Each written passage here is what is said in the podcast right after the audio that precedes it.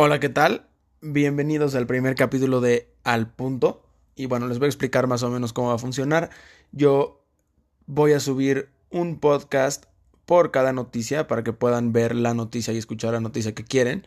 Y voy a explicar el contexto de la noticia, un poco acerca de la noticia, con un poco de opinión y listo.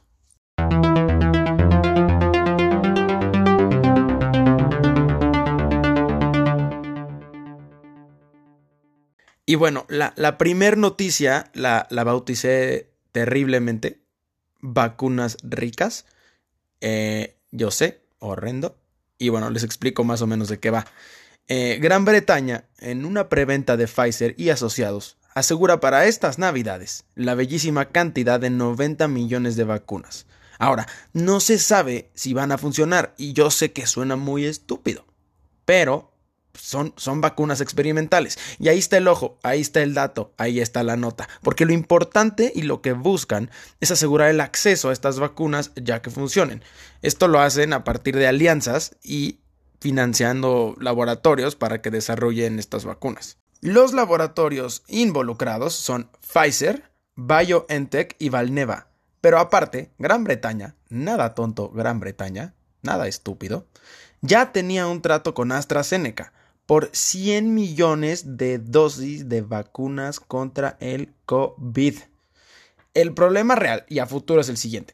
Los países con más dinero están comprando por adelantado vacunas y asegurando el futuro de sus poblaciones.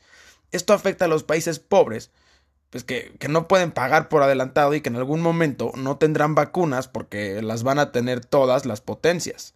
Y bueno, esto no es un ay, probablemente vaya a pasar. No, o sea, esto va, esto va a pasar sí o sí.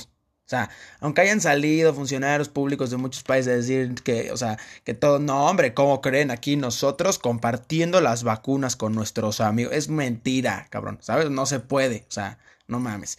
Eso sucedió hace muy poco, cuando Estados Unidos adquirió un medicamento que ayuda contra los síntomas del COVID, y pues porque él lo puede pagar, Estados Unidos lo puede pagar, Trump lo puede pagar, nosotros no lo podemos pagar, ¿no? Entonces, Creo que tiene que existir una presión política y exigir más transparencia de parte de las instituciones de salud para que todos tengan acceso a esta vacuna.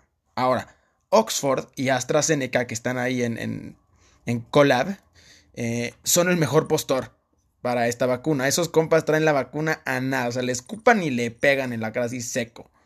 Y bueno, en otros frentes, en otros frentes, desde Frankfurt, Alemania, los chinos también están a nada. El laboratorio chino Sinovac mandó un, avión a Sao Paulo do Brasil, en donde 9.000 personas serán el conejillo de Indias, pinche Brasil cabrón, para ver si funciona esta vacuna. Estos 9.000 compas son todos trabajadores del sector salud. Ahora, en, en tres meses quieren alcanzar estos 9.000 chequeos, estas 9.000 pruebas. Y ya dijeron que muchos serán placebos. Esta pruebita les costó 15 puto Ah, la verga. Una disculpita. 15.7 melones de dólares. Y le garantiza, obviamente, a Brasil, obviamente Brasilito, tenía que sacar un taje, 60 millones de vacunas, si es que se logra homologar, o sea, si funciona la vacuna, básicamente. Y los laboratorios son como compañías.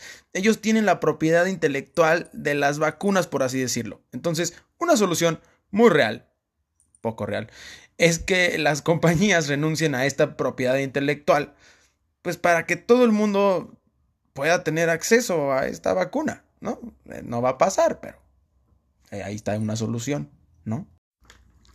Y bueno, los problemas políticos de, esta, de estas vacunas van más allá.